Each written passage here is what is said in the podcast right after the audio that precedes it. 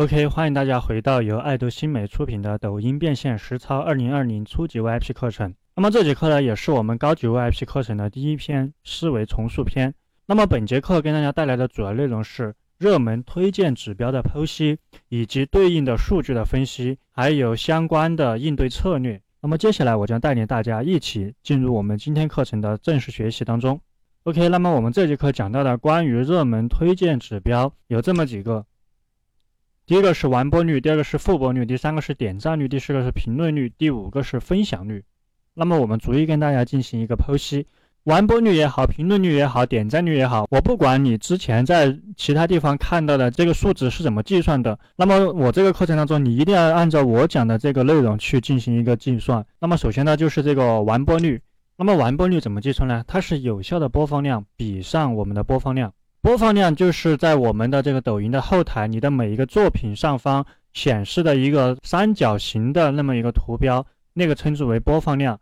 但是呢，有效的播放量是看不到的，它这个是一个隐藏的数值。通常来说，有效的播放量是你的作品被人家观看到百分之五十以上，这个称之为有效的播放量，就是看完你作品的人次。那么超过百分之五十的话，我们就相当于他看完了。然后播放量就是刷到你作品的人次。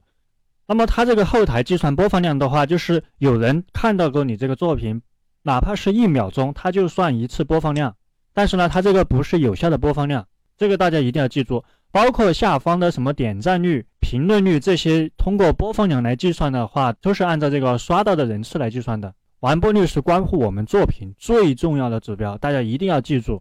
那么我们通过两个作品的数据跟大家进行一个详细的讲解啊。首先是第一个作品，然后它的一个数据。那么这个的话有一个观看的人数，就是每秒观看的人数的占比。它这个的话就是反映了我们的这个完播率。那么我们可以看到这个视频的一个数据反馈，在第四秒的时候，观看它的人数只剩下百分之四十二。那么可能一开始第一秒的时候是百分之百。打个比方，比如说这个作品有一万个人看，那么第一秒的时候就有一万个人看，然后到第四秒的时候只剩下四千两百人在看，然后越往后可能看的人就越少。这个的话就间接的反映了这个有效的播放量，从而就影响到我们这个完播率。那么我们可以看到，在第四秒的时候，这个数据突然的骤减。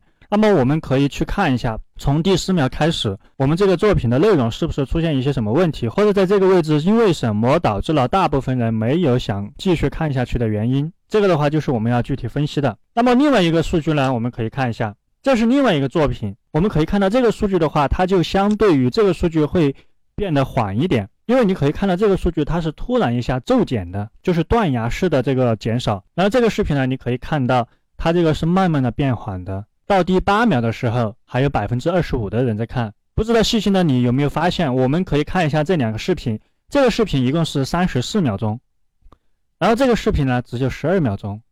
所以说，如果我们需要去提高我们的完播率，我们需要去采取什么样的应对策略呢？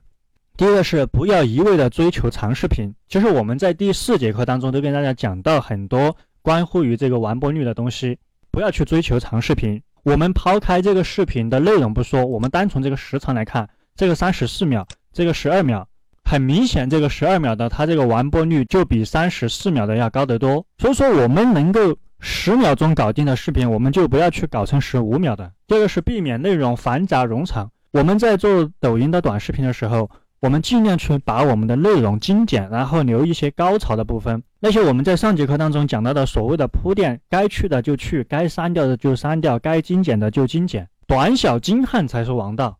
所以说，如果你是做的一个新的账号，这个账号没有做起来之前，你的视频时长尽量控制在六到十五秒，这个是最佳的。OK，我们稍后继续分享。